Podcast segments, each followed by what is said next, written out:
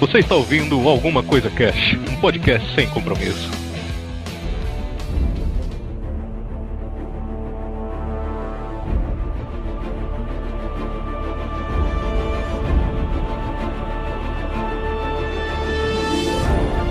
Olá, senhoras e senhores. Aqui é o Febrini e quando eu descobri que o Edward Curley ia participar do torneio Tribucho, eu fiquei maluco. Ah, não! Cast. Caraca, velho, sabia que, Que ele era um bruxo. BR é BR mesmo, hein? E- Ele era, aí ele largou essa vida, agora ele só é vampiro. Só brilha no escuro.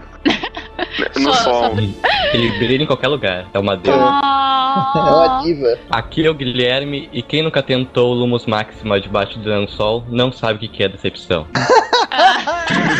não, não mesmo. Nunca será. Porra, Guilherme, 15 anos de curso e ainda não conseguiu, cara? Aqui é o Pedro e esses livros são mágicos mesmo, porque tiraram dinheiro de onde não tinha. Porra, era muito super caro. Cara, é verdade. Eu lembro que eu paguei no, no Enigma do Príncipe 60 pila, cara. Meu Deus. Juro? Aqui é a Sally e por que aranhas? Por que não podia ser sigam as borboletas? Eu falei, eu falei disso pro Febrini ainda agorinha, não foi, Febrini? Verdade. Eu falei. Só você apontar a varinha pra ele e falar ridículos. Ah, é verdade. Olá, aqui é a Luanda. Embora venhamos de lugares diferentes, falemos línguas diferentes, hoje nós estamos reunidos e os nossos corações batem como um só. Olha aí. Eita! É isso aí, galera. Hoje a gente vai estar aqui reunido para trocar uma ideia aqui, a segunda parte, né, do nosso especial aí de Harry Potter. A gente vai gravar a segunda parte agora, mais dois filmes e posteriormente a terceira e última parte a gente vai falar dos três últimos livros, né, ou dos quatro últimos filmes, porque o Dos. último livro foi dividido em dois filmes e etc. Mas a gente vai trocar essa ideia aí só depois dos Recadinhos da galera do Alguma Coisa Cast. recadinhos. Ronaldo. Ronaldinho. Aê, galera! One, two, three, Hoje quem tá aqui vai ajudar é Areira, areira, areira. Cara, eu, eu sempre respeito a hora de falar e nunca o pessoal que tá aqui junto comigo respeitou. Agora eu vou atravessar o vídeo todo, mas quero nem saber. É isso aí, vamos que ler os nossos recadinhos da galera. Cara, a galera ficou enlouquecida. Puta que... Meu Deus do céu, que loucura foi essa? A galera Puta não tava pariu. incontrolável essa semana. Caraca, velho, muito e-mail, cara. Muito e-mail que a gente tá, tá- Faz meia hora que a gente tá aqui só separando. Puta que pariu, o pessoal gostou das cenas aí, ficou empolgado e mandou uns e-mails pra gente. A gente separou alguns, outros não vai dar pra ler. E, cara, maneira no teclado, galera. Tenso, cara. Eu acho, sabe o que, que é? Que a galera é fã de Pink Floyd e Legião Urbana, então eles estão escrevendo uns e-mails grandes pra ver se tem músicas Pink Floyd e Legião no e-mail deles, cara. Porque... tá tenso. Meu Deus, cara. Cada e-mail gigante. Gigante. É verdade. E, e ouviu, Roberta? Você bateu o recorde, só pra Nossa. avisar. Não, cara, foi chocante. Quebrou o scroll do meu mouse, tanto que eu tive que rolar pra baixo aqui ele. O pior é que meu mouse quebrou, acho que foi isso, tá entendendo? Ai, bom, vou começar aqui lendo um e-mail do Madeira. Salve Lógico, galera né? do ACC, aqui quem fala é Jonatas Madeira. Piadas com meu sobrenome em 3, 2, 1. Já, já, já é esperado, né, Madeira? Você sabe disso. Quando ele vê um pica-pau na rua, ele sai correndo. Caralho. Nossa. Senhora. Advogado diretamente de Manaus, olha aí, cara. Olha, eu acho que é o nosso ouvinte mais distante, hein? Será? Ganhou da Sally, ganhou da Sally, eu acho, hein? Ô louco, aí sim. Desde já peço desculpas por estar em falta com vocês, já que, mesmo acompanhando o cast há algum tempo, esse é meu primeiro e-mail para vocês. Por isso, peço também permissão para fazer um combo, comentando o cast retrasado e o passado. Beleza, Madeira. Só que, devido ao grande volume de e-mails, a gente teve que editar, viu?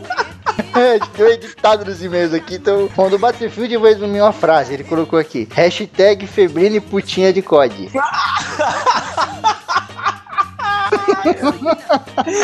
É verdade. É verdade. E eu digo mais, eu completo. Bota aí hashtag Febrine Putinha do Juiz Dredd. Hashtag Febrine Putinha do Sonic. Hashtag. Aguarde, vai ter, aguarde, vai ter um crossover aí e o Arena vai chorar. Aguardem. Eu não vou participar dessa porra. Eu não vou.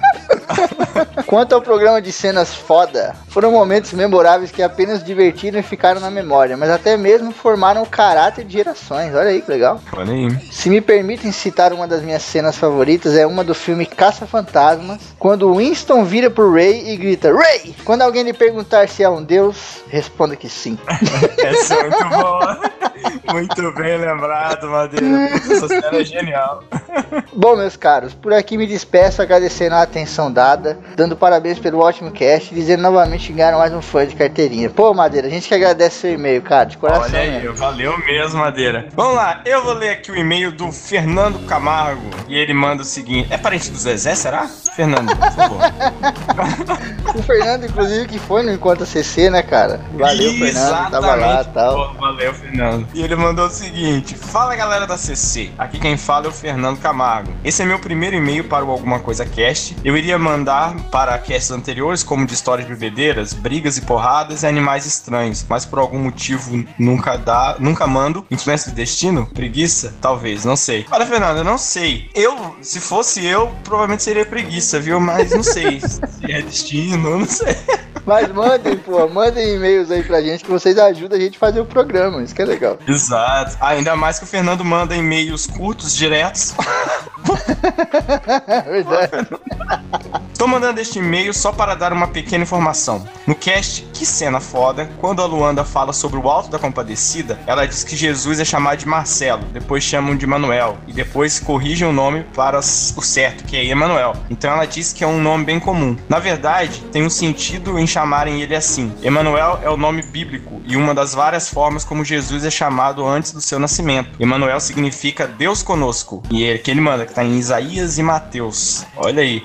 Na Olha verdade, aí. Febrini, a gente até tinha comentado isso, né? Que Emanuel significa, né, enviado de Deus, ou Deus conosco, como ele falou ali, mas acabou que na hora da, da edição saiu. Mas é, mas é isso aí mesmo, Fernando. Valeu por completar, inclusive, com a citação bíblica aí. E ele colocou ali que é Isaías 7,14. Que é isso? É a hora? Olha aí!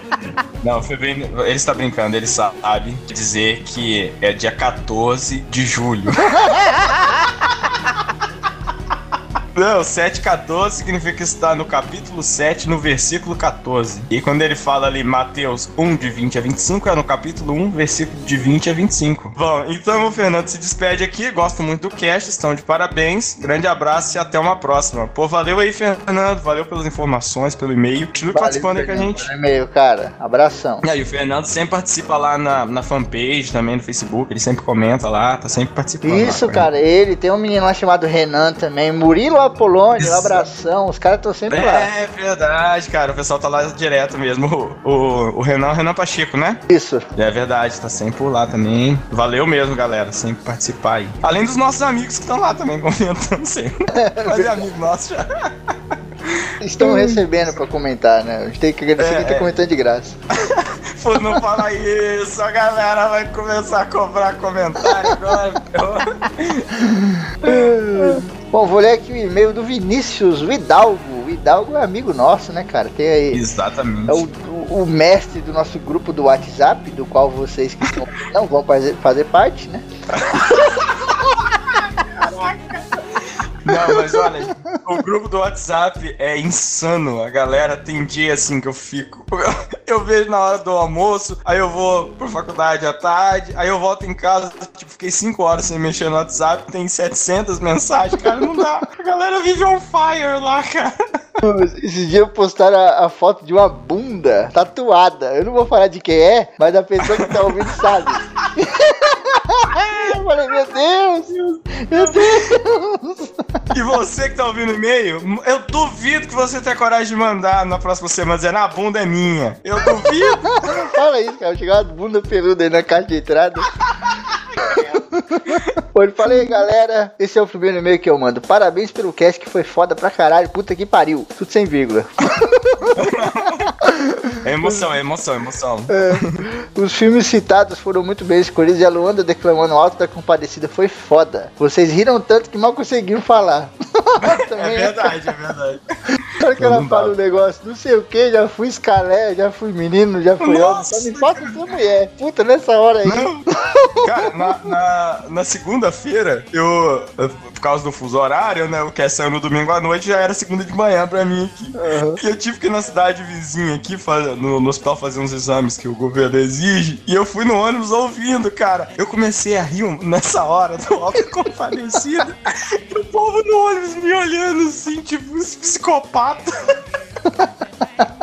É legal que a gente tava mal feliz e tal, daqui a pouco chega o, o Raul, quero falar de massacre da Serra Elétrica. É, cara, na sequência, assim. What? Falei, que isso, Raul? É, bom, o, o Hidalgo mandou umas cenas aqui, ó. A cena do Billy Elliot. Filme que Muito é três vezes sinal, hein? todos no Corujão. É sobre um garoto que vai ter na boxe e acaba no balé. Cena é quando o pai dele vai trabalhar na pedreira apenas para pagar os estudos do filho, pois anteriormente no filme ele e vários outros da cidade brigavam contra aquilo, né? Era um subemprego Uhum. num país em crise e o rosto do pai do Billy engolindo o orgulho apenas para ajudar no sonho do filho é impagável. Cara, essa cena é, é- Esse filme é muito bom, é muito bom mesmo. Uhum. E essa cena realmente que o, que o Hidalgo mandou aí é.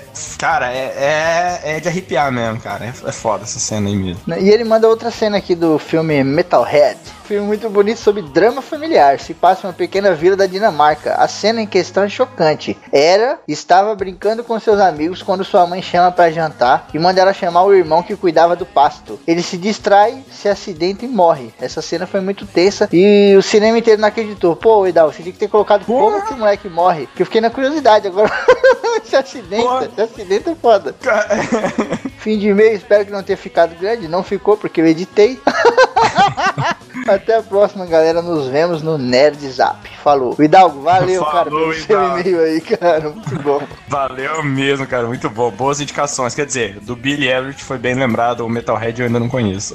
bom, eu vou ler aqui então o e-mail agora do Eduardo Arpace, eu acho que é assim que pronuncia. Que é o nosso amigo Dizar, lá do, do Renegados Cast, né? E ele manda o seguinte: Olá, senhores da CC. Me chamo Eduardo, também conhecido como Dizar. Sou de São Paulo, tenho 27 anos e trabalho como diretor de arte. Ouço vocês desde o cast de desenhos da infância, mas sempre tive um pouco de preguiça de mandar um e-mail. Olha aí, o pariu, já falou, deixou claro. Não, mas ele já deixou claro que é preguiça. Não tem destino, coincidência. Eu não mandei que eu tenho preguiça. Conhecendo o Dizar, eu acho que ele não mandou porque ele tava bêbado demais, hein? Pode ser isso, cara. Queria parabenizá-los pelo excelente trabalho. Queria muito ter ido na despedida do Arieira para conhecê-los pessoalmente, mas infelizmente não pude. Olha, se tivesse eu e você lá, ia faltar cerveja, hein, cara. Eu acho que. No final, o Arino já tava bebinho, cara. Rapaz, foi, foi, foi interessante voltar pra Londrina. Aquela volta foi legal. Lambeções à parte, sobre o cast 26, que cena foda. Queria dizer que me arrepiei em vários momentos. Me empolguei, achei excelente. Os filmes citados são muito fodas, mas como eu sou uma bitch de Tarantino, tenho que dizer que o Raul não descreveu a, na minha opinião, melhor cena da história do cinema com a ênfase que ela merece. Vamos Olha lá. aí. E ele, e então ele manda aqui, ó. A cena em que Julius e Vincent entram no apartamento para pegar a maleta começa com um diálogo fudido em caixa alta, hein? Fudido dos dois sobre hambúrgueres, metric system e fit massage. Então eles entram no apartamento com a maior calma e frieza do mundo. Julius intimida o garoto falando sobre fast food, atira no colega do Brett e com a maior cara de pau do mundo diz: Oh, I'm sorry, did I break your concentration? Pô, eu tô tentando gastar inglês agora. Tá falando mais de inglês aqui Caramba. nesse, nesse recadinho que lá na Holanda. Verdade, cara. E aí ele continua intimidando e deixando o Brett confuso. E termina com o famoso Ezequiel 25:17, que aí agora, Febrino, capítulo 25, versículo 17. É, porque 25 horas e 17 minutos não dá, né? Porque só tem 24 horas. É. O dia 17 do mês 25 não ia dar também, não. Exatamente. Caralho, essa cena é muito foda. Aí ele manda também a cena que eu achei genial, que marcou muito a, a nossa infância, né, Febrinho? Do filme do Máscara. É, cara. Na hora que o Máscara utiliza a sua dança dançando a conga, né? Pra ele distrair os policiais. Do Cocobongo, não é? É, exato, cada boate. Isso é genial. E aí os guardas não conseguem, né, se controlar. E fica todo mundo dançando atrás dele, faz um trenzinho assim. É muito bom, muito bom. E aí ele termina aqui então, mais uma vez, parabéns pelo cast foda. Um abraço, Dzar. Pô, valeu aí, Dzar. Valeu mesmo, cara, pelo e-mail aí. Valeu, Que bom Zap. que gostou e boas brother. indicações. Aham. É, cara. Olha, a gente teve mais alguns e-mails aqui que não vai dar pra ler, porque vocês já estão vendo quanto tempo a gente gastou até aqui, mas a gente vai citar aqui os filmes que eles indicaram. Uhum. Então, a, a Roberta Loiacone, ela mandou três filmes. Ela mandou do Senhor dos Anéis, o Retorno do Rei, a cena em que a Elwin luta contra o rei bruxo de Angmar, a Foda. hora que ele fala, né? Não é que ele fala, nenhum homem pode me vencer, e ela tira o capacete e fala, eu não sou um homem. E caramba, é animal. E ela arranca a cabeça do, daquele bicho lá no filme com duas espadadas, mas no livro é uma só. É, é verdade, bem lembrado. Não, e o bom é que eu já transformei no filme de guerra, né? Que eu falei que ela arranca o capacete. Não é o elmo. Não é cabeça, é capacete. Aí ela manda do Poderoso Chefão 3, A Hora da Morte da Mary, né? Puta que é que essa pariu, cena foda. realmente muito bom, muito boa mesmo. Uhum. O, o terceiro filme ele fica bem abaixo dos outros, mas essa cena é, espetacular, cara. E aí ela manda aqui uma cena do Frozen, que é, eu não sei se a gente pode falar a cena, porque Frozen é um filme, acho que é meio spoiler, né? Muita gente não assistiu Frozen ainda. Ah, foda-se. Mas é, um- não, é a cena que a Ana vai defender a Elsa e acaba virando gelo, né? Puta, a cena é foda. É muito legal, muito legal. Porque todo mundo acha Boas que quem vai salvar ela vai ser o cara, né? Que é a parada do, do amor lá, e o beijo, não sei o que. Aí quando a mina salva, puta que pariu, mano. Cara, isso, isso é legal do Frozen, né? O Frozen é, é a princesa da Disney, mas ao contrário, não tem essa história do príncipe e tal, né? É, não Até dá, que é né, legal. cara? Você faz 30 É. filmes igual, tem que mudar o 31. Senão a galera não vai Não, assistir. cara, e é legal, cara. E é muito massa a hora que ela chega e fala que vai casar com o príncipe que ela acabou de conhecer, e a irmã dela falando, você não pode casar com uma pessoa que você acabou de conhecer. E é muito massa que em todos os filmes da Disney a princesa se casa assim, né, cara? É muito legal Todo isso. mundo fala isso, né? Todo mundo fala pra ela. Você acabou de conhecer o cara? É, e ela, e daí? Bom, a gente teve aqui também um e-mail da Thaís, que ela mandou sete valores do guerreiro espartano num e-mail gigante. Ela mandou uma cena pra cada valor, né, cara? Pra cada valor tinha uma cena do filme. Muito bom, muito bom. Mas uma, uma, um dos valores é coragem, o outro é otimismo, o outro é independência, autenticidade, honra, dever e paixão. Ah, e na verdade o 300 tem muita cena foda, né, cara? É muita coisa animal nesse filme. É, inclusive as falas do Leônidas, né? Algumas Uhum. falas, tipo, os persas querem as nossas armas, mandem eles em pegar, uma coisa assim. Realmente são falas dele, são falas históricas Do- do, do Leônidas. Leônidas, Os caras têm é. isso registrado, tá ligado? O Aham. filme não é tão histórico, né? Não, não segue muito ali a linha da história, até porque é Uhum. baseado no HQ, mas algumas frases ali que ele fala, que nem aquelas, os persas atiram tantas flechas que cobrem o sol. E aí eles Uhum. falam, então a gente vai lutar nas sombras. São frases que eles É. falaram mesmo na história, muito foda isso, cara. Tem uma outra que eles deram uma modificada, o This is Sparta lá, eles modificaram, porque na verdade a hora que o, aquele emissário persa ia falar pra eles se renderem, na história o que o Leônidas falou de verdade foi se render de cu é rola, mas aí eles mudaram. Esse que eu tinha falado, beijinho no ombro, seu recalque. Outro que mandou um e-mail aqui também foi o Flávio Michelin. E o Michelin mandou uma cena de um filme que eu gosto pra caramba e os livros são melhores ainda, que é Os Homens que Não Amavam as Mulheres, que é aquela cena que a Lisbeth Salander, ela vai na casa do advogado e ela prende ele, amarra, e ela tinha sido estuprada por ele antes, né? E aí ela coloca o vídeo pra ele assistir, que ela gravou ele filmando, e aí ela faz algumas coisas com ele, como por exemplo, utilizar um vibrador chicante. E ela filma, né, ele também. E ela tatua no peito dele, eu sou um, estupra- um porco estuprador e tal. E, cara, essa cena é foda. Esse filme inteiro e essa cena é, é genial mesmo. Nossa, é foda, cara. Até lembrei de uma cena agora do filme do James Bond. Acho que é Cassino Royale. Os caras põem ele pelado Hum. Ah, assim, numa cadeira. é. Uma cadeira é sem fundo. E ele fica com o saco balançando e o cara vem e fica dando umas pauladas ali. Nossa, cara. Nossa. É, essa cena. Ai, meu Deus do céu. Tivemos aqui também o e-mail do Jorge, né, do Transmimento. Ele mandou a cena do Eragon, que é quando os caras pegam a armadura, né, e aparece a, a Zafira lá, a Safira com aquela armadura do dragão. É, uma- muito bom. Visualmente, assim, é uma cena foda. Inclusive, Uhum. se você digitar aí no Google Imagens aí, tem umas imagens muito bonitas, cara. É verdade, muito legal mesmo. E não poderíamos deixar de citar o e-mail do Rafael Caldano, né, cara? É Olha, o- olha, olha, Caldana, eu só vou, fa- vou fazer uma coisa assim, ó. Parabéns. Isso aí. Pessoas se inspirem no Caldana. Pra quem ouviu a leitura de recadinhos da galera do cast passado, teve gente falando que a gente queria e-mails curtos e objetivos, né? Aí o Caldano Exato. mandou um e-mail assim, ó. E aí? Só isso. Só isso, e aí? Muito bom. Na verdade, e aí, espaço ponto, né? Bom, a gente tem aqui alguns recadinhos, umas, umas indicações pra vocês. Eu queria indicar aqui o site Cuscuz Literário, que é fantástico. É bem, eu não sei se são só as duas, mas eu sei que tem a Roberta e a Bá, que estão ali que eu conheço mais, né? Assim, que eu vejo mais postagens delas. Mas é muito legal, fala de literatura, fala de HQ pra caramba, fala de cinema, de série, tem muita notícia lá e é bem legal, confiram aí, vai estar o link. É muito bom pra ficar atualizado com o trailer que tá saindo, tudo. Então vai ter o link aí no post, confiram lá, Cuscuz Literário, é bem, bem legal mesmo. E elas têm canal no YouTube também, tem fanpage no, no Facebook, confiram aí. Bom, eu tenho um recadinho aqui também, um grupo no Facebook, cara, chamado Cinéfilos de Plantão. Vai ter link aí no post. Entra lá no Olha grupo aí. dos caras. Pra quem curte filme, é muito bom. Direto tem nego postando coisa de filme lá, cenas, diretores, e filmes que negócio legal. Tem muita coisa,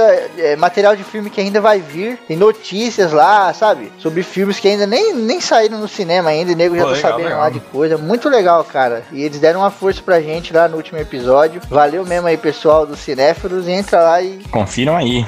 É isso aí, galera. Vamos então agora pro cast número 2 da nossa especial da Harry Potter. Eu não vou, eu não vou porque é, a minha coruja ainda não chegou. Ela continua perdida em alguma parte. E a Maria do Arieiro é só 3 segundos também, não dá. Que mancada, É verdade, cara, é verdade. A internet é testemunha. Ai, caramba, velho. Como assim tem vídeos meus por aí? Ih, Olha a polêmica. Ai, vai ter o link aí no post. Link no post do vídeo.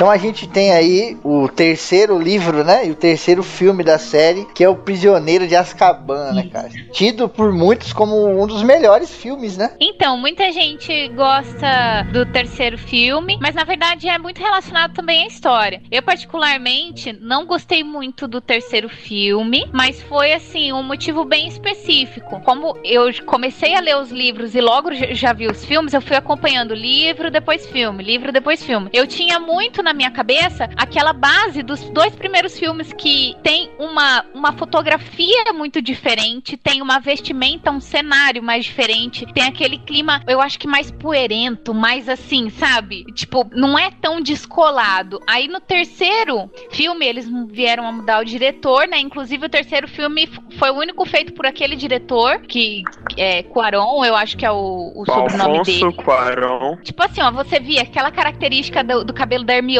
que era bem armado, aí já não tem. Aqu- aquelas roupas, eu acho que deixavam eles mais infantis, né, na verdade. Aí colocaram eles, assim, de, uma- de um modo mais galante, sabe? A gente tem aí então o Harry Potter de volta à casa dele, né, cara? Todo, todo final de, de semestre, é isso? Final de ano, ele volta pra casa dele. Ano E- letivo. E aí chega aquela mulher, aquela é a única bruxa verdadeira do filme, cara. que é aquela, aquela mulher feia, ridícula, cara. E vai levar uma com o Harry Potter, né? E aí eu descobri uma parada legal nessa parte. que eu achava O que o Harry Potter, a galera, ele só fazia magia com a varinha. Mas o Harry Potter não usa varinha pra fazer mágica, cara. Ele faz as Paranauê sem varinha também. Nessa parte ele treme a casa toda lá e faz um monte de coisa, né? Ele incha a mulher É. sem usar a varinha. Então, e você sabe, ne- nessa parte eu nu- nunca teve explicação do que, que aconteceu ali. Porque tecnicamente um bruxo não é nada sem a varinha, entendeu? Né? Sem a varinha você não, não Então, faz mágica. Mas Vamos à explicação. A varinha é meio que um, um ponto para eles centrali- centralizarem o poder na varinha. E é uma mira, digamos. É uma mira. Pra eu poder ir em um certo ponto somente. Porque, como vocês podem ver, sem a varinha, o poder ele abrange uma região catalisador, né? que o bruxo Muito não grande. consegue controlar. É um catalisador. E aí que aquela gorda, né, zoa com o Harry Potter, fica falando mal da- do pai dele, da mãe dele, né? E ele faz a mulher Isso, simplesmente virar uma bexiga. Ele ficou enfesado, queria vingança, né? Falou, ah, é só, velho. Tá bom, tá bom. Não tem problema não. Olha, olha aquele avião no céu. Aonde? Aonde, meu filho? Ali, ó. Pá! E ela sai. Ai, cara, um barato. E é legal que depois, né, depois que, que mais pra frente a gente vai até chegar lá, mas um dos ministros da magia, ou o ministro da magia, ele fala, né, que encontraram ela, esvaziaram ela resgataram. e apagaram a luz. Aí depois disso daí, né, que ele pega e sai da casa dos tios, tu pode ver, quando ele tá andando pela rua, tu pode ver a, a- essa guida aí Ela gritando socorro lá em cima, cara. É, É só um pontinho preto passando no céu. Olha aí que legal, eu não tinha visto isso. Easter egg, easter egg. Aí o Potter foge de casa, né, cara? Depois dessa ele fica putaço e vai pra calçada, né? Vai pra calçada. ele não vai na calça. Ele, ele, ele senta ali porque ele não tem pra onde ir. Tipo, ele senta pra pensar, tipo, o que, que ele vai fazer agora. Mas É, acontece porque- que não dá muito tempo, né? Quando ele sai da casa, da, quando ele foge de casa, ele sai determinado ali, mas sem pensar, né? Daí quando, no meio do caminho que ele se para, olha pros lados assim, mas que porra, pra E onde agora, é que eu vou? né? É. Tanto é que, tipo, ele para pra pensar e não dá, tipo, nem tempo. Vem daí o, o conhecido, né, Noite Blues Andante. E ele para e que o cara fala, eu, eu acho que é. Qual que é o nome do outro? Ernesto. Não é? Ernesto? Os dois são os avós da. Isso, os nomes são baseados dos nos avós da. JK. Verdade. Ele chega assim e fala que esse é o Noitebus andante, o ônibus que resgata os bruxos perdidos e que não sabem o que vão fazer, sabe? Tipo, da vida. Legal, cara. então o ônibus, ele só faz isso, cara. E é legal o motorista desse busão, né, cara? O tiozinho tá cego, Ele é totalmente louco. segue, O que Zinho segue é as- cego e a cabeça do Bob Marley é ele que guia É, ele. o GPS do cara é uma cabeça da- ressecada, Cabeça sabe? do Toda Bob fodida. A varinha escolhe o bruxo, Sr. Potter. E você viu aquela hora que ele espreme? Tipo assim, ó. Porque eles. Isso tem que deixar bem claro que eles andam na rua de Londres. O ônibus, ele sai desviando de todos os outros carros. Aí tem uma hora que ele tá indo, né? E vindo na direção contrária, tem dois ônibus. O espaço, vão entre eles, não dá pro ônibus passar. O Stanley, ele puxa uma alavanca, a cabeça que guia o motorista fala assim: você se prepara, não vai passar mal. E o ônibus, ele, tipo, ele encolhe, cara. Ele encolhe pra Espreme, passar achata, naquele né? vão ali entre. É, é, tipo, ele achata. Essa é a palavra.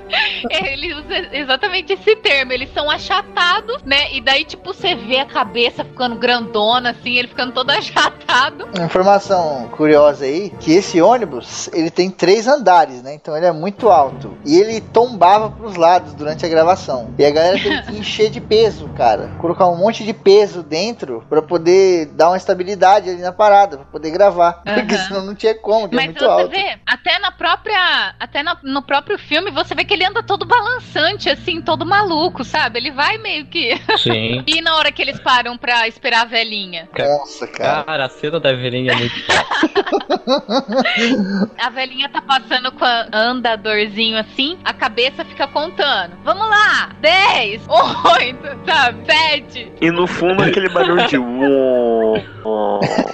Isso, é. é legal que o carinha fica contando lá, né? 5, 4, 3. Mas quando ele tá no 3, a velhinha tá na metade, dá um desespero. Você fala, meu Deus, vai chegar nenhum, vai matar essa velha. Aí ele começa, 2,5, 2 e não sei quanto. 10, 9, 8, 7, 6, 5, 4. Então Harry é solto pelo Noite Bus, ou como eu prefiro chamar de Noite Bus Andante, o doido expresso do, de Londres, no Caldeirão Furado. É tipo um, é uma tavernazinha, um, um bar com um hotel, Isso. né? Uhum. Isso. E ele é recebido por aquele. É tipo um mordomo, um corcunda, assim, sabe? Uma coisa que me deixa um pouco curioso nessa parte, até questiona na história um pouco. Eu fico pensando, porra, o Harry Potter fugiu de casa do nada, sem mais nem menos. Aham. Porque ele deu a teta lá com a velha. Daqui a pouco ele pegou aquela porra daquele busão e ele falou: caldeirão furado. Sem mais nem menos também. Ele chega lá e tá a Hermione e o Rony lá e a família do Rony todinha. Falei, caralho, por quê? É, já vai Tem uma começar as aulas e muito. Hã? É porque prestes de começar as aulas, todo mundo vai pra esses lugares. Não, não, isso é muita coincidência. Não. Eu tenho, eu tenho uma explicação muito lógica e razoável pra tudo isso acontecer. Manda aí. Magia, bitch. Magic. Verdade.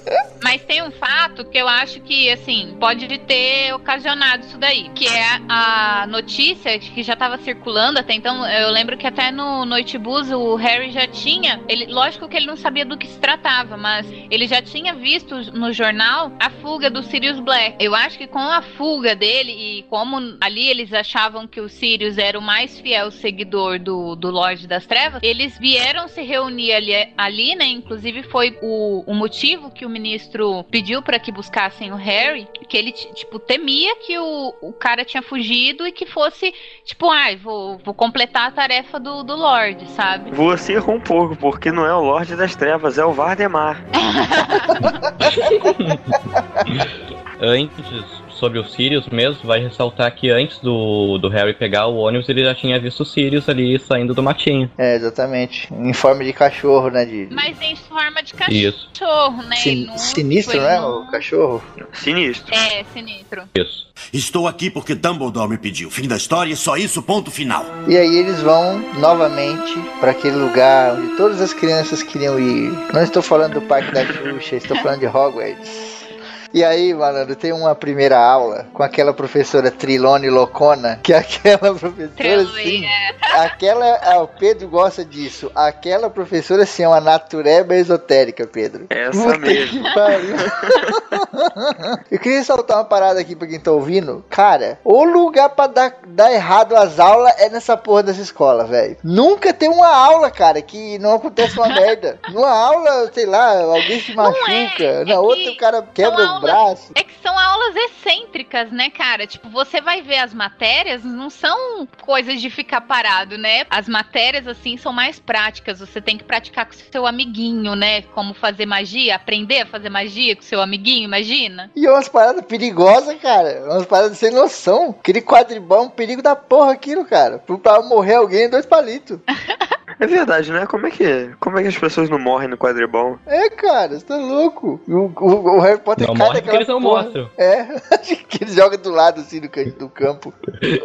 Antes que esqueçam, é nesse, é nesse livro e filme que o, o Harry Potter tem o primeiro contato com dementadores no trem. Vocês estão Isso. esquecendo dessa Verdade. parte. É, o Harry Potter, quando ele tá no trem já pra Hogwarts, será feito o primeiro contato dos dementadores, pois o Sirius Black acaba de fugir da prisão e tá aquele, aquela movimentação toda à procura dele. Inclusive, é nessa parte que ele conhece aquele professor que chega pra ele depois que o Dementador suga uma parte da vida dele, graças ao chocolate. Oh, sabe, o chocolate, o salvador Cara, de vida. eu sempre quis saber o que que tem naquele chocolate.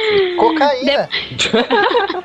Pra mim, essa parte do filme é um momento muito, muito, muito é o momento que o Harry se torna mais fraco pra ficar mais forte, entendeu? que é quando ele vai, vai, vai descobrir o ponto mais fraco dele, que eu acho é os Dementadores. É o inimigo mais forte que ele tem, os Dementadores, esses putos. A maldita depressão da É. JK. É porque, na verdade, tipo, os dementadores, ele vem pra acentuar tudo de ruim que você já passou na sua vida. Ele, além de retirar aquilo de aquelas coisas boas, aquelas lembranças boas e sentimentos bons que você sente, ele vem, ele tira esses sentimentos bons e acentua aquilo de ruim que você viveu. Então, diz que as pessoas que mais passaram por coisas horrorosas na vida são aquelas mais prejudicadas pelos dementadores. E daí acontece a situação Exatamente. em que ele desmaia e ele é tipo super zoado, tal, porque ele desmaiou e ninguém desmaiou, só ele, né? Mas o dementador ele vem naquela figura que tá mais fraca, né? Ele suga a alegria, É, Luanda. Isso, ele, ele suga qualquer tipo de alegria que você tiver. É, é por isso que eles afetam muito mais o Harry, né? Porque eles afetam quem passou por mais merda. Isso aí. Tem alguém o mais é que tá fudido na saga do que o Harry Potter?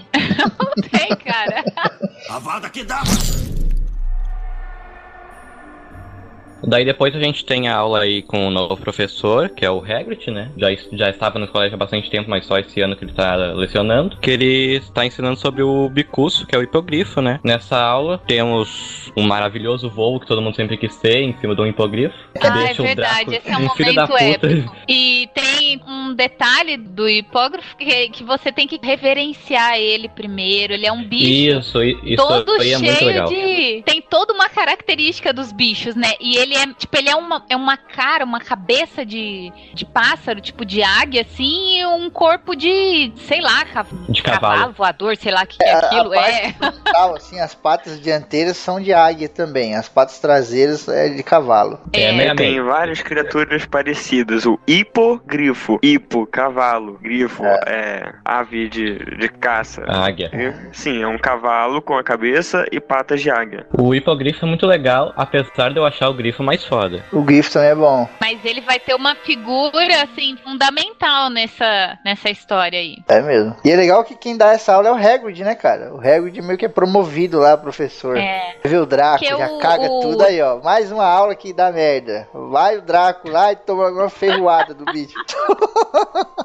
Mas o Draco é muito, é muito invejoso, né? Ele é muito intrometido, assim. Porque o Harry dá o, o, tipo, fa- é, é, faz o voo, né? Aí na hora que ele volta, todo mundo bate palma. Aí o Draco fica putinho e fala: Ai, que esse bicho é, é um nojento, sei que lá, que qualquer um consegue montar nesse bicho e voar. Aí ele chega perto, aí o bicho fica furioso e eu acho que dá um, um coice na, na- É, dá no braço dele, alguma coisa assim. Aí dá merda na aula, acaba a aula toda e já levam ele pra enfermaria, né? Daí o ministro da magia acaba se decidindo por não demitir o, o, o, o Hagrid, só que ele. Coisa. Manda como chama, sacrificar o gente? Ele é condenado a ser executado. E o, o universo de Harry Potter é foda. Essas coisas britânicas são sempre sombrias, né? É um- muito sombrio, cara. É pra criança, mas é muito sombrio, cara. Aquele carrasco é bizarro, cara. É, afiando. E eu fico me perguntando que foi um carrasco? Pra quê? Pra matar os alunos? Porra. Pois então, cara. Olha, tem que deixar ele fazer o primeiro movimento. Questão de cortesia. Então, você se aproxima e faz uma reverência. Depois espera e vê se ele retribuiu. Se retribuir, pode tocar nele. Se não. Bom, depois falamos disso. Daí a gente tem outra aula também muito interessante, que é o do professor Lupin, que é o novo professor de contra as artes das, das trevas, né? Essa aula também, ninguém quer ser professor dessa porra, né? Todo filme troca o professor dessa aula. É porque é uma das matérias mais difíceis de você lecionar, porque você pode ser corrompido muito facilmente. Se você for ver todo professor de arte, é, defesa das, das artes das trevas, ele, ele ele é corrompido. Ah, igual Tipo, professor de matemática, então, que são tudo era corrompidos. É. Esse meio tá corrompido. Aí o Lupin apresenta pros alunos o bicho papão, que é uma criatura que na verdade ela não tem uma forma exata. O bicho papão, ela vai, é, de acordo com, a- com o, o bruxo ou a pessoa que ela for enfrentar, ela vai se caracterizar na forma do maior medo daquela pessoa. Então, se fosse o Rony, por exemplo, que tivesse ali, a- o bicho papão ele ia se materializar numa forma de aranha, que é o que o Rony tem mais medo, por exemplo. Então, o Isso. professor ensina eles, né, a como se defender desse tipo de criatura, de monstrinho. Daí ele ensina, né, o, o feitiço ridículos, que a grande sacada de você deter o bicho papão é você achar graça nele, você rir dele, né? Você colocar ele numa situação ridícula. Tem uma parte daquilo ali que eu acho foda, que é quando o professor Lupin ele vai dar um exemplo de como derrotar o bicho-papão. Ele abre aquela caixa e a forma que o bicho-papão toma é de uma lua cheia, cara. Aquilo ali eu achei muito foda. É muito foda. É uma É. pista, né, cara? Porque ali, na verdade, É,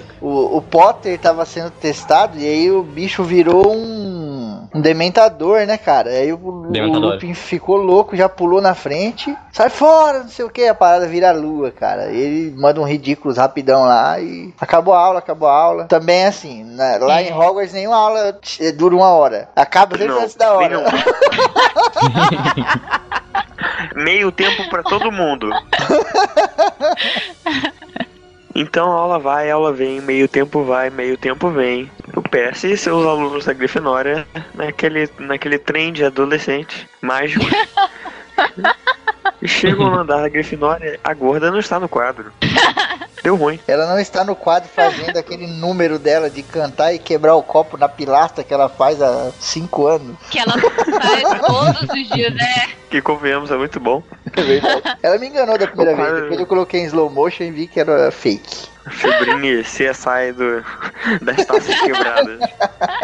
Sem a gorda, não tem como ter acesso ao dormitório da Grifinória. Então a escola toda, ou melhor, a escola toda não, a Grifinória toda sai em busca de uma mulher obesa nos quadros mágicos. O que não é tarefa fácil, porque os quadros são gigantes e eles ocupam vários andares do prédio. É, cara, tem quadro pra caralho. Tem uma informação interessante. Aquela galera dos quadros era tudo galera da produção. Então ali você tinha cameraman, você tinha o cara que mexia com cabo, o cara que montava cenário, sabe? Eles não tinham figurantes específicos, eram os caras da produção. E tem uma informação legal que também, que o diretor não quis participar dessa brincadeira. Então a galera da, da produção foi lá e fez um quadro com a imagem dele e deu pra ele de presente pra ele levar pra casa dele. Ah, ai, Ai, que que legal. Avada que dá! E quando acham a mulher gorda, temos mais uma surpresinha, um choque, uma perturbação à força. Quem foi que atacou ela? Quem foi que tirou ela do lugar? Quem? Quem? Quem será? Lu, responda. Eu, o Chapolin Colorado.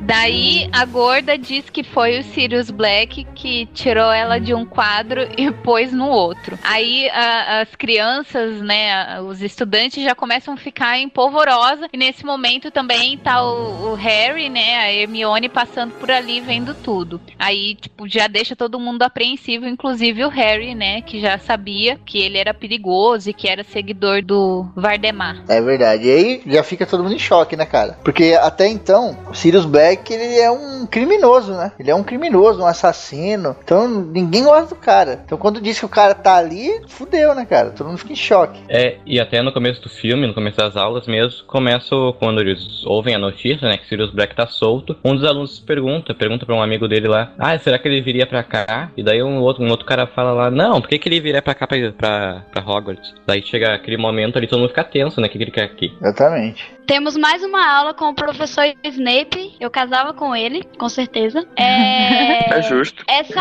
aula mudou de professor novamente. Todo ano muda de professor essa aula, né? O professor Lupin, né, está, tava sumido e ninguém sabia o porquê. E até mesmo no começo da aula, o, não me lembro se é o Harry, ele pergunta o porquê que o, o Snape É. tá dando aula, mas ele não responde. É, ele fala assim: É o professor de verdade. vocês acha que não está em condições. Só como o Snape é fodão, Ah, né? não Ele já mete logo uma aula de lobisomem lobisomem na parada pra já dar uma indireta. Isso, realmente. É. Ele pediu pra abrir na, numa É. página específica e ele pediu pro pessoal dar uma estudada no mito do lobisomem sobre como você diferenciava um lobisomem, como você reconhecia um lobisomem no meio da galera. E aí a Hermione fica dando uma despertinha, né? Levantando o braço toda hora pra responder. E aí o Snape pega e fala: três pergaminhos ou dois pergaminhos na minha mesa, uma coisa assim. E a galera, não, puta que pariu. Não, não. Teacher, não. Teacher, não. Aí o Trabalho. Harry, trabalho não, por favor. Aí o Harry, no alto da sua esperteza, fala: Mas, mas Teacher Snape, sábado tem quadribol. E ele fala: foda-se. Fuck the quadriball. Eu, quando tava no curso técnico, né? O, o professor falou uma vez pra mim. Ele passou um trabalho lá e eu falei que eu não tinha tempo. E ele falou: Por que, que você não tem tempo? Aí eu falei: Pô, o trabalho das seis até as duas. E aí, das duas às quatro, eu tenho que fazer outra parada. E das quatro às oito. E fui falando meu dia inteiro. E aí, eu vou dormir duas horas da manhã. E eu acordo cinco horas. Aí ele falou assim: Das duas às cinco, você faz o quê? Aí eu falei: Eu durmo. Ele falou assim: Então não durma. Eu falei: Caraca, Toma! Mas tu quer o quê, porra? Puta que pariu, quer me matar?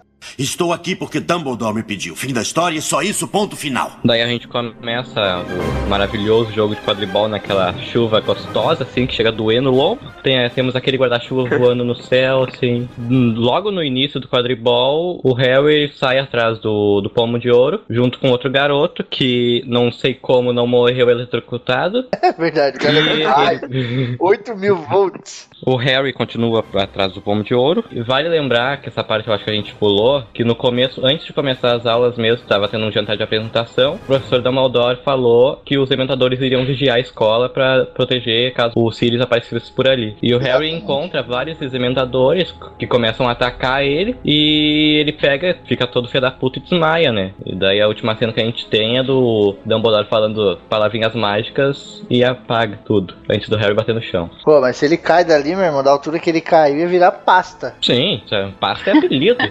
Puta que pariu. Pasta pega e passa no pão, tá tranquilo. Eu acho legal nesse quadribol aí na chuva, porque é muito diferente do que a gente tava acostumado, né? As partidas, né, de quadribol vinham sempre naquela, naquele sol, né? Aquela coisinha verde, colorida, aquelas torres bonitas, né? E essa daí é uma chuva fodida, cara. Que poderia acontecer, É. né? Se o esporte existisse de fato, né? Eu acho que é a primeira partida na chuva. É, é a primeira e a última, se eu não me engano. Depois dessa merda aí também. Pô, o cara tomou um raio, o outro caiu lá da puta que pariu, perseguido por dementadores. Acho melhor parar. O Harry, na hora que ele acorda, ele já tá na enfermaria, né? Exatamente. E daí eu lembro que a primeira pergunta, tipo, que ele faz é assim, quem ganhou, né? E ele se sente meio culpado, porque Exatamente. porque a, a Grifinória perde, né, esse jogo, ele não dá conta de pegar o pomo e tudo mais. A varinha escolhe o bruxo, Sr. Potter. O Harry tá no pátio e ele fica pra trás, né? Porque ele não saiu com a galera. A galera saiu pro recesso e ele ficou ali. Aí chega esses dois irmãos aí, Moambeiro, que deve ser os irmãos que passa a Maria Joana ali dentro. Sabe aquele cara da prisão? É aí, mano, tem um tênis aqui, tem um Nike aqui, ó. Um, um cigarro você leva. E aí entrega o, o mapa do maroto pra ele, né, cara? E aí, com o mapa do maroto, ele vai pra Hogsmeade, né? Ele pega aquela capa da invisibilidade. E aí ele vai pra Hogsmeade, né? Hogsmeade é aquela. Aquele, é uma vila que fica ali nas, nas imediações ali de, de Hogwarts. Sim, sim, eu visitei a réplica em tamanho real. Não, não, a réplica da Oh, rua principal de Hogsmeade. sou milionário e fui para Deixa eu- Hogsmeade. Sim, se você quer visitar, eu recomendo um padrinho rico. E aí chegando lá em Hogsmeade, ele, ele vai seguindo, né, aquele ministro da magia, né? E aí eles entram nessa casa, né? Aparece aquela professora que fala Harry Potter. Tem gente que tem nome de velha, né, cara? Você não consegue imaginar a pessoa com aquele novo ali nova. Tipo, minha avó, o nome dele é Alzira. Eu não consigo imaginar uma, uma criancinha de cachinhos consigo. dourados chamada Alzira. Lourdes, vocês conseguem imaginar uma Lourdes com menos de 50 anos? cara. E aí o Harry segue eles, né, pra dentro dessa casa e lá em cima eles começam a conversar falando sobre o Sirius Black, né? Sirius Black tá solto, etc. E lá eles falam, né, que o Sirius Black é padrinho do Harry Potter. E aí o moleque fica louco, de raiva, né, cara? Vai, vai pra um cantinho lá no meio do, do gelo, fica chorando tal. É, é, é, a Minerva fala que uh, o Sirius foi o traidor, né? Que foi aquele quem uh, traiu o Tiago, né? E daí, por isso que os pais dele foi morto. Ele tá na, debaixo da capa e ele fica, né, naquela. Ele quer chorar, quer bater em todo mundo, quer. E ele sai correndo dali, né? E a, nisso a Hermione e o Rony vê, assim, os passinhos dele, né, na neve saindo correndo e a Hermione chega perto lá, tira a capa da invisibilidade dele, né? E é então daí que ele fala, né? Ele conta para os amigos dele que ele tinha ouvido. Depois que o Harry tem todos esses problemas com o Dementador, né? Ele percebe que ele tem que aprender algum modo de se defender deles. E ele vai até o professor Lupin e para aprender o famoso patrono, né? Que foi o feitiço que ele usou no trem para espantar o Dementador aquele. O professor Lupin explica como é que se como é que se conjura o patrono. O um patrono ele sai muito forte, tem que se concentrar numa lembrança muito boa que tu tem, uma, a melhor que tu tiver. E daí o Harry pega lá e concentra na lembrança de que da, do primeiro voo de vassoura dele e o patrono sai porra nenhuma de lá, né?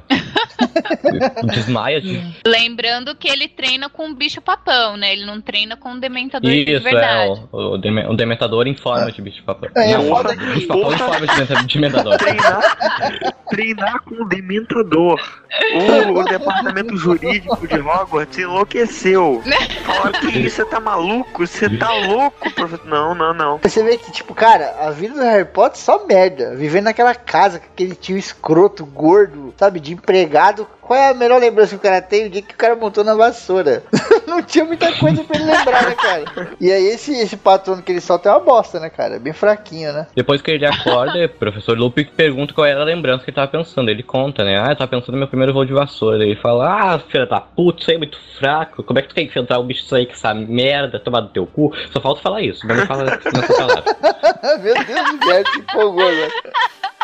Daí ele pergunta, né? Tu, tem que ter uma lembrança muito mais forte para conseguir enfrentar um dementador. Daí ele pega, pensa assim, tá, vamos de novo. Daí ele consegue, grita o patrono lá e consegue conjurar um, uma forte luz lá e consegue prender o bicho papão de volta na caixa, né? Daí o professor Lupin vem e pergunta, ah, qual era a tua lembrança? Daí ele conta, ah, é uma lembrança que eu nem sei se é real. É uma lembrança dos meus pais falando comigo, que é a única que eu tenho. Eu acho que ele se baseia um pouco na, naquele espelho que tem no primeiro livro, se eu não me engano que ele olha no espelho e ele vê os pais ao lado dele, né? E ele passa horas em frente àquele espelho. O espelho pode deixar muita gente louca. É, então, o espelho ele reflete, na verdade, aquilo que você mais deseja na sua vida, né? Eu lembro que quando o Rony se olhou pela primeira vez, ele se viu como tipo um campeão, assim, do quadribol. É, ele disse que tava vendo ele, um campeão de quadribol cheio de garotas na volta. Expecto Patronum! 么？Na hora que o rato do Rony foge, a Rony vai atrás, né? A hora que o Rony consegue pegar, aí o Harry Potter fala: Putz, olha aí o salgueiro, não sei o que. E aí o Rony fala ao mesmo tempo: Olha atrás de você, o sinistro. tá ligado? Estão ali no cercado, não tem pra onde correr. Aí o sinistro pega o Rony e puxa pra dentro do salgueiro, naquele buraco que tem na raiz dele, assim, e desaparece lá, né? E aí o Harry Potter e a Hermione falam: Não, vamos atrás. E cara, eles estão a tanta pancada. Estão umas pancadas foda. O cara, o garoto só se pode. É. O garoto só se pode. O que, que uma árvore daquela faz uma escola? Me diz, me explica aí. Ela protege. e é legal que eles saem numa casa abandonada, né, cara? Quando eles entram nesse salgueiro aí. É, tipo uma passagem, né? E aí lá que vem a grande, o grande plot twist, né? Da parada. Que é quando o Sirius Black chega na parada. Chega também o Lupin. E aí eles falam que Pettigrew tá ali. E os caras não entendem nada. Como assim tá aqui? Não sei o que tal. Eles falam, é o rato, cara. É o seu rato. E aí o, o, o Rony fala, não, ele tá na nossa família, será 15 anos, 12 anos, uma coisa 12 assim. 12 anos. 13. É. 14, ganhei.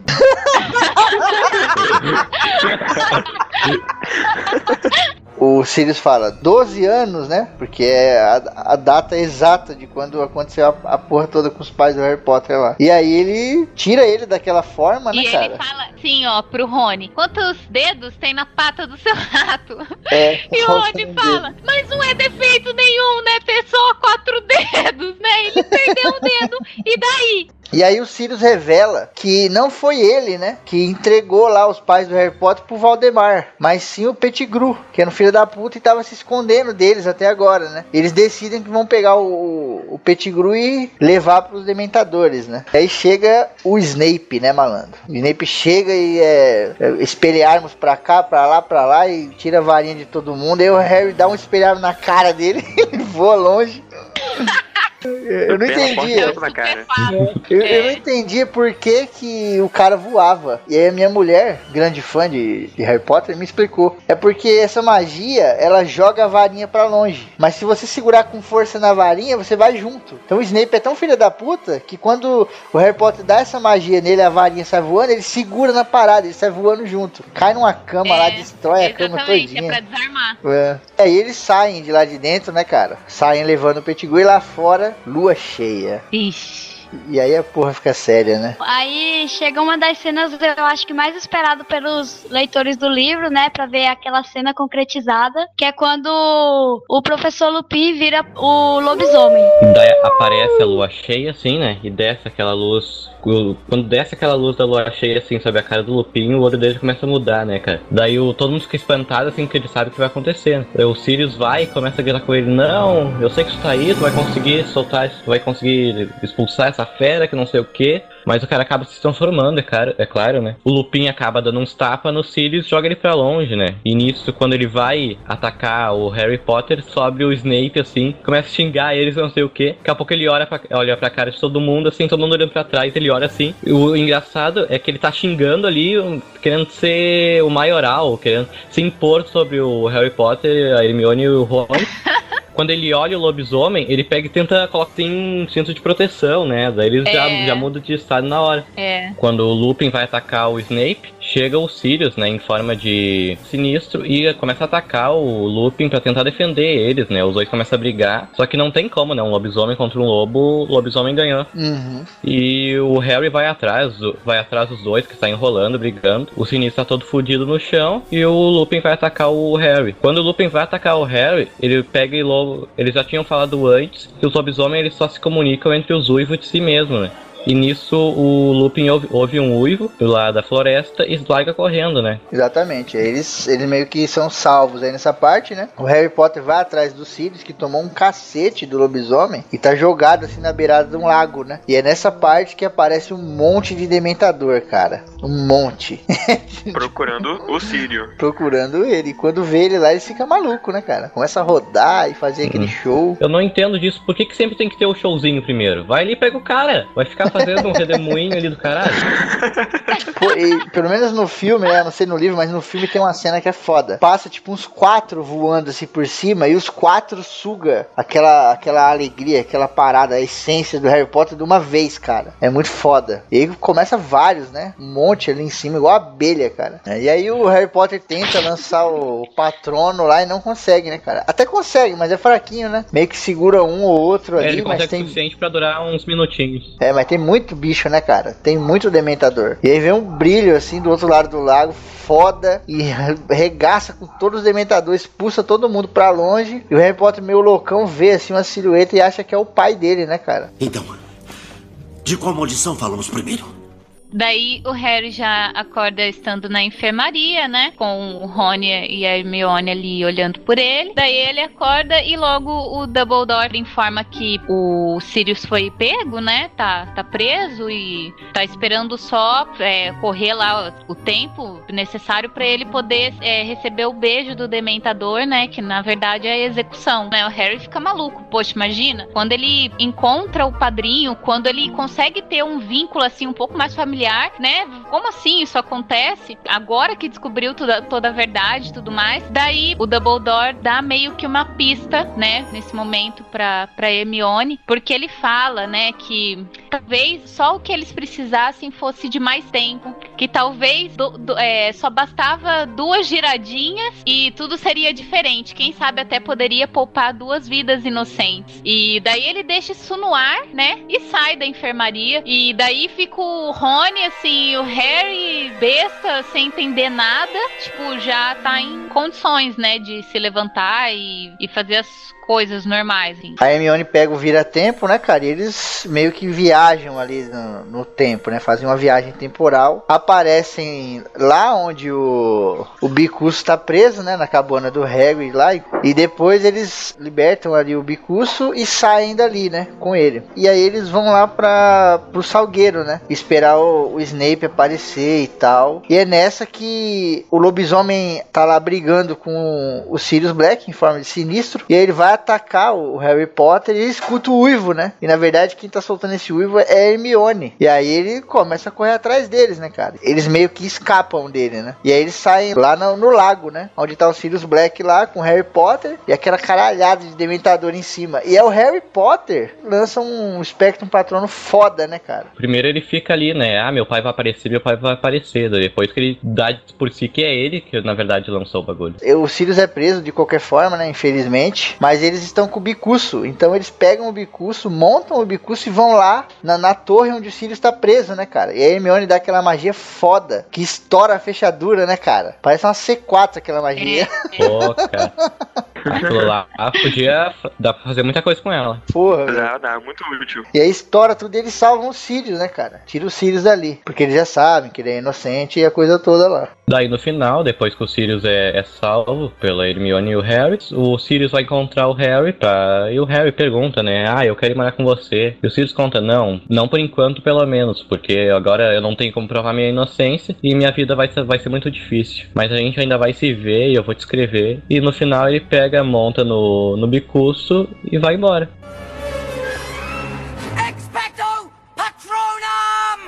É Harry Potter e o Cálice de Fogo. É, a história começa com a ida do Harry à toca Weasley, que é uma casa muito foda, onde tá todos os filhos e amigos do Rony, Hermione e Harry, claro. É, eles vão pra ver a final da Copa, acompanhar a final da Copa Mundial de Quadribol profissional. O Harry, ele conhece muitos outros bruxos de outros países, outras línguas, acaba conhecendo várias raças de animais fantásticos que é muito foda. Também é, ele conhece, puta merda, ele conhece o astro, o astro Vitor Krum, lindo, maravilhoso. É, o peitoral dele Krum, é maravilhoso. Krum, Krum, Enfim, Krum, Krum, ok. Krum. Ele também conhece outros personagens que são bem importantes, é, não só nesse livro, mas também nos outros, como o Ludovic Bagman, acho que eu pronunciei certo. E também conhece alguns funcionários do, do Ministério da Magia. Aí aparece o pai do Rony como o um dos, dos funcionários do Ministério da Magia, que até então não era muito falado. Então todo mundo se reúne na Copa Mundial de Quadribol, no jogo que era Hungria contra Irlanda, estreando o astro Victor Krum como... Não vou repetir o que a série disse, porque ia ser muito gay. o jogo, a cena do jogo Será? no livro, no livro é bem descrito assim, o estádio todo, ele, ele é cavado no chão, sabe? A coreografia do voo é sensacional, eles fazem tipo umas formações militares, é incrível a cena, até que até que dá merda, até que do nada, fogo, fogo, Como sempre. corram para as colinas. O acampamento todo que foi feito para para para o jogo da Copa foi atacado e ninguém sabe por quem, de da onde, quando, como. Todo mundo sabe que tá dando merda e que tem que fugir dali o mais rápido possível. Quem fica pra trás? Ora bolota. Harry Potter, o garoto destinado a se fuder. Oh, E é nessa cena que, a, que você é introduzido a um elemento que vai ser muito presente no, pelo resto da história, que é a marca negra. Essa hora é a hora em que o Harry vê, tipo, longe, assim, uma pessoa, né? Um, um homem, assim, de aparência jovem. E daí os outros estão procurando ele, né? No meio daquelas ruínas e tudo mais. O, o cara, na hora que vê só o Harry, faz uma um menção, né? De meio que se dirigir a ele. Mas quando ele vê os outros procurando o Harry, ele sai correndo, ele foge. Daí eles se juntam, né? A família Isley, o Harry, a Hermione, se juntam todos, o Cedrico também, né? E o pai dele, que é um funcionário do Ministério da Magia, junto, juntamente com o pai do Rony. Eles pegam a chave de portal e voltam novamente pra Toca, né? Que a Toca, ela, eu acho que ela tá protegida por feitiços, né? Até na, Sim, a nessa, Toca é protegida. nessa época já. Na toca, todo mundo fica sabendo que o ataque ao, ao acampamento pro jogo foi feito pelos Comensais da Morte, os, os seguidores do Vardemar. E quem tava lá era a Bellatrix Lestrange, que era uma, uma bruxa muito má, muito procurada, tá? também conhecida como esposa do Tim Burton. Fica aí pro ouvinte. E a marca negra foi a prova, a prova cabal, né? Não foi só a presença dos comerciais da morte, mas a marca negra marca, ela diz uma coisa muito clara: seu Valdemar está de volta. Olha aí, a treta está plantada. Estou aqui porque Dumbledore me pediu. Fim da história, só isso, ponto final. Então, como é de tradição de Hogwarts, tem um banquete de abertura. E nele tem toda a viadagem do Dumbledore. Eu ia chamar de Gandalf do Dumbledore. Todo aquele negócio, Mas, né? Sabe, novos. segundo a JK, o Dumbledore realmente é gay. Ixi, olha aí, revelações. Peraí que eu tenho que tomar um, um gole de uísque aqui depois disso pra, pra essa ideia. Segundo, no banquete de abertura é apresentado um novo corpo letivo, incluindo Alastor Moody, que é o meu personagem favorito. Bom, o Alastor, ele é das antigas, bem das antigas, e ele vai dar aula de defesa contra as artes das trevas. Lá ele reencontra os seus antigos amiguinhos, só que não, Alvo Dumbledore, o Severus Snape, a Minerva e o Hagrid. E também descobre que lá vai ser sediado o torneio Tribruxo. Então, depois de apresentado Alastor Moody, o meu personagem favorito, é, chegam as escolas que vão passar um ano ali em Hogwarts, que são da Hungria, o Instituto Durmstrang, França, a Bobaton. O Harry reconhece algumas pessoas ali, entre eles o Victor Krum, que é o apanhador do time da Hungria, ele é um aluno do Instituto Durmstrang. Peitoral, peitoral. Isso, o Vitor Peitoral. E a Fleur Delacour, do time feminino de quadribol da França, ela também é aluna da Bebaton. Daí, logo em seguida, a gente tem o sorteio, né, do, do torneio Tribucho, que é em que os, cada participante, que segundo uma regra que o ministro eh, colocou, só poderia ser maior de 17 anos, colocaria seu nome escrito num papel no cálice de fogo. E o cálice iria escolher três alunos de cada uma das escolas para participar, né. Foram escolhidos, então, o Vitor Krum, a Flair Delacon e o Cédrico de Hogwarts, né. Só que depois que são escolhidos todos esses três, que seriam para ser só os três, ah, o, cálice, o cálice de fogo meio que dá uma loqueada ali e ele lança um terceiro nome, que o Dumbledore pega e está escrito Harry Potter. Daí fica aquela tensão, né? Todo mundo criticando, ah, disseram que só podia ser maior de 17 anos e escolheram Harry Potter junto. Daí todo mundo fica criticando e o Dumbledore se reúne lá com, com o ministro para ele ser uma reunião decidir o que, que iria ser feito, né? E segundo as regras, o que o Cálice de Fogo, o nome que o Cálice de Fogo dá é obrigatório da pessoa participar. E assim foi decidido que Harry Potter iria participar também do torneio Tribucho. Avada que dá! Aula vai, aula vem, o Hagrid fala que está cuidando de quatro dragões que vieram, um de cada canto do mundo. Um veio da China, um veio de Gales, um veio da Suécia e um veio da Hungria. Um para cada campeão, né? Harry fez as contas e falou, vai dar merda. Eu fiz as contas no cinema e falei, vai dar merda. Minha mãe fez, o cinema inteiro fez. Tava todo mundo pensando, vai dar merda. Depois que Harry descobre qual era a tarefa que ele tinha que fazer, ele, como todo bom garoto, né, vai avisar o Cedrico, vai avisar a competição, qual vai ser a tarefa, pra ele não ficar despreparado. E vejo vocês, a tarefa é você entrar numa arena com um dragão e pegar um ovo de ouro, protegido por ele. E o ovo de ouro é a dica da próxima tarefa. O Harry pega o rabocórnio húngaro, é o tipo, era o dragão mais master motherfucker, era o que todo mundo tinha medo de pegar, porque Era mais ele é o fudido. que ia foder. É, E você é imagina uma mulher na caralho. TPM. O Harry é o fudido da história. É, pobre coitado. Imagina uma mulher na TPM, com asas de que cospe fogo. E com uns espinhos Esse nas é costas. Isso, com os espinhos gigantes nas costas. Esse é o rabocórnio húngaro. O Harry entra meio, meio sabe, sem, sem saber o que fazer, cara. Como é que eu vou lutar contra um dragão, porra? Eu tenho que tirar ele daqui. Veio na cabeça, né? Eu tenho que tirar ele daqui, passar e pegar o ovo. Então, faz aquele feiticinho super maneiro, Akio Firebolt, e chama a vassoura dele. A cena toda é sensacional. É uma perseguição de dragão e vassoura Pode crer. pelo castelo, cara. É incrível. Tem aquela cena em que ele, ele meio que a vassoura prende, tipo, fica num lugar ali do, do castelo, e o dragão também vai meio que subindo no castelo e aquelas telhas tudo descendo, né? O Harry tentando se pegar no, no- na janela e montar a vassoura de volta e, e o dragão correndo atrás dele, cara, é, é massa. A varinha escolhe o bruxo, Sr. Potter. Depois da perseguição incrível, depois de conseguir te prender a vassoura, ele passa em voo rasante pela arena e pega o ovo. Assim que ele pega o ovo, ele ganha a partida, né? Ele ganha o desafio, né? E agora é preparação pro segundo, né? Co- como que ele vai saber qual é o segundo desafio? O ovo é a dica. E aí na comemoração todo mundo fala, pô, abre o ovo, vamos lá, vê se tem chocolate dentro. Ele abre o ovo e, cara, você ouve o som mais desgraçado da história. Agora Todo esse quadro mundo cantava puta que melhor. Pariu! Fecha esse Parece- ovo, é. que! Parece unha arranhando quadro negro misturado com vidro com vidro, com metal com metal. É um som horrível.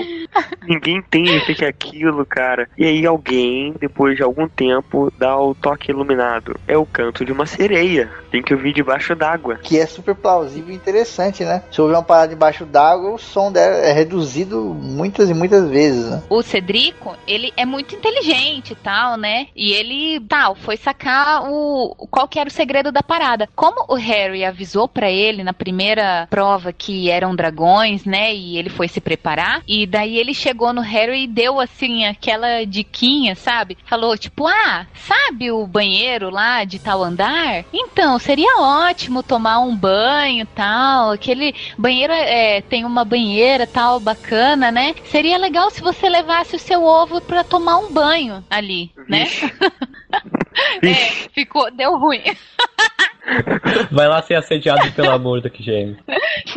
E daí o Harry é, faz isso, né? Pega o ovo, vai lá, né? Aí ele chega no, no banheiro, tal, entra na banheira, tudo mais, deixa o, o ovo ali, o ovo de ouro ali do lado, né? Aparece quem? A Murta. Aí a Murta vai lá, dá uma espiada, né, nas espumas e tudo mais. Aí ela acaba soltando, né, o que que o, o Cedrico fez, porque ela tava ali naquele momento, né? Que o Harry foi bem mais rápido, né? Que na hora que o Cedrico descobriu, que ele demorou um tempão pra descobrir qual que era o segredo da bagaça, a- as espumas já estavam quase sumindo. e ela ia assim, se esfregava no Harry e ele ficava todo Assediado. assediado. Ele sacou que tinha que ouvir o ovo debaixo d'água e ele entendeu que eram sereianos.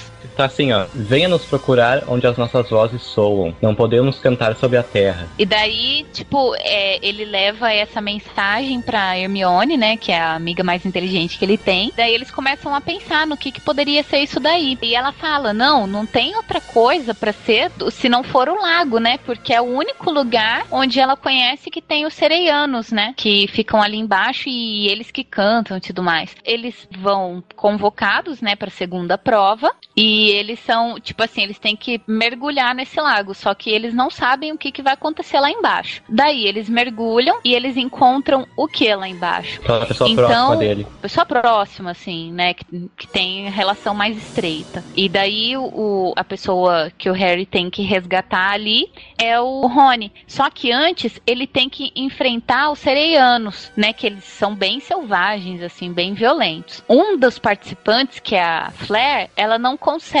pegar a irmãzinha dela, né? Ela não consegue resgatar a irmãzinha dela e ela volta pra superfície sem conseguir cumprir a prova. O Victor Krum pega a Hermione, o Cedrico pega a, a.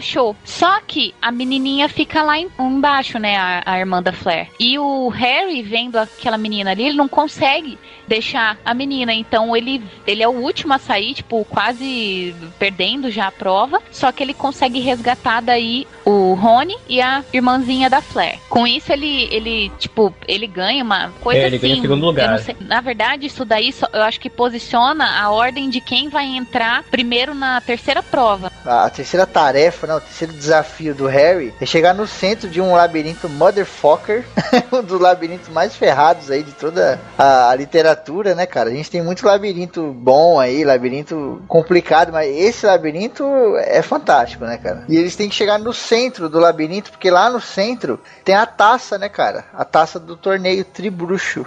Esse tribruxo é uma trava-língua maravilhoso. Quem fala tribuxo Três bruxos tristes participaram do torneio Tribruxo. Nossa. E aí acontece que quem chega lá no- na taça ao mesmo tempo, Harry Potter e Edward Cullen. Opa! Eduardo? Ai, ai. Não vá para a luz, não vá para a luz. Não vire purpurida. Eles descobrem ali que o objeto, na verdade, é uma chave para um portal. E aí esse- essa chave transporta eles para um, pra um cemitério, né, cara? Para outro lugar, no cemitério, exatamente onde tá o túmulo do Tom Riddle, né? Isso, e logo que chega lá, o Harry já dá uma reconhecida, né, na onde ele tá. Ele fala, não, peraí, já, já tive aqui antes. E daí ele vê ali no, no túmulo escrito, né, o Tom Riddle e tudo mais. Na hora que eles se viram, ele já vem o, o Pettigrew com uma criatura, né, no colo. E daí ele já, já vem, né, falando, eles tentam se defender de alguma forma. Na hora que eles se viraram, né, o, o Pettigrew não dá nem, tipo, muita oportunidade, ele já lança um feitiço no, no Cedrico e mata o Cedrico e, e o Harry vê aquilo ali e fica horrorizado, né, fica já, porra, como assim? Tava aqui do meu lado agora, até agora, morreu, né, e ele faz o ritual pra trazer o, o Lord Voldemort à, à vida de novo, né, ele, ele põe umas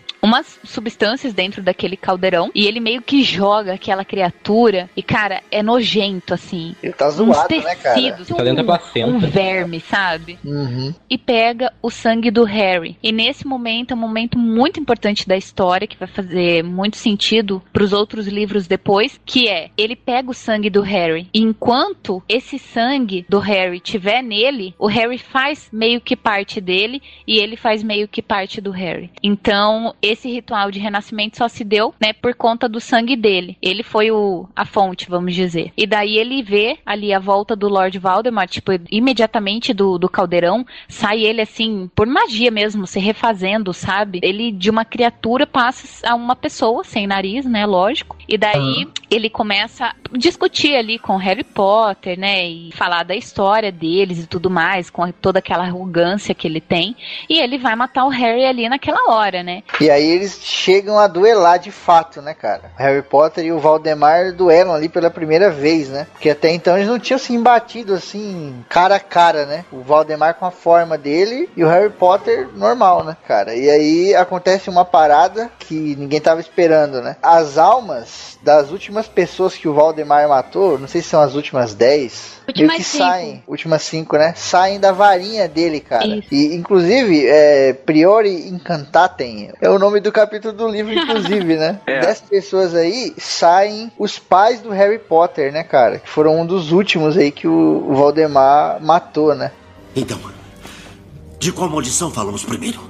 É importante lembrar que assim, a varinha. de- Porque quem matou o Cedrico, por exemplo, foi o Pettigrew, só que com a varinha do Lord Voldemort. Então, na verdade, esse, essa- esse feitiço é do encontro do choque de- des- dos feitiços dessas varinhas. Então, ela desencadeou né, esse- esses espíritos que voltam e ajudam o Harry a derrotar o, o. Não a derrotar, né? Mas a fugir dali, né? É porque eles meio que falam assim: foge enquanto a gente para ele. E o Cedrico, antes dele partir, só, pre- só tem um pedido assim para ele, fala para ele levar o corpo de volta pro pai. Então ele pega a chave do portal, né? Põe, eh, tipo, pega no Cedrico assim. E daí eles conseguem, tipo, se transportar Hum. de novo ali pro meio. O quê? Pega no Cedrico. Oh, Deus. O espírito do tá não tentando entrar no cast. Vou dar um patrono aqui nele. Afaste-se. Ai, cara. O seu Ru Exódia não vai aparecer no cast. É verdade. Aí eles conseguem se transportar de novo pra pra onde seria a, a, a entrada ali do labirinto, né? Onde eles começaram a prova. E daí, tipo, fica todo mundo, é, voltou, ganhou, não sei o que, e ninguém atenta direito pro menino morto ali. Só o Dumbledore que, né, já olha e, enfim, dá, todo mundo fica, tipo, não sabe se comemora, se não, né? O que, que tá acontecendo direito. Porra, parece que ele matou o Cedrico. E o Harry É. cabisbaixo. A imagem que fica é essa, né? E a última coisa que ele fala é que o, o Vardemar voltou. É legal que quando o Harry Potter fala isso, meio que a galera não quer acreditar, né? Não é nem não acredita, não quer acreditar. é, a galera eles fica em choque, né, cara? Avada que dá! O torneio Tribruxo acaba, todas as escolas voltam para seus países, um pai volta para casa devastado e o Harry volta para casa dos tios. Esse livro, ele marca, ele é um divisor de águas. Ele é o equivalente ao Tormenta das Espadas do Crônica de Gelo e Fogo, sabe? Ele fo- marcou a primeira fase do Harry Potter. Acaba aqui. Agora a obra fica muito mais ad- adulta, vou dizer assim. Não fica adulta, mas fica muito menos infantil. Fica muito mais sombria, muito mais séria Amadurece bastante, né? amadurece bastante. E pra mim é o melhor livro. Aqui é, um- é um divisor de águas. É porque tu vê uma grande mudança nos personagens e na história, né? Ela se torna muito mais uma história sombria do que a aula que dá merda em Hogwarts. Foda. É, esse livro, assim, é, ele não, é- não é só o predileto do Pedro, é o meu predileto também. É porque, assim, é um livro no qual a J.K. ela tá tentando captar o público antigo que tá crescendo com o livro e também ela quer captar um público novo, que são jovens também que começaram a ler Harry Potter. Então, eu penso que é por isso que ela não envelhece tanto a história do livro. O, o final, por exemplo, quando o Cedrico e o Harry, o Cedrico já morto e o Harry aparecem, a cara do Dumbledore de sabe de nada, inocente, como se ele já soubesse do que ia acontecer, é aquele óbvio, porém surpreendente. Smith é um dos melhores livros, eu estou falando dos livros, da saga Harry Potter. Bom, varinhas apostas, mal feito feito. Expecto Patronum!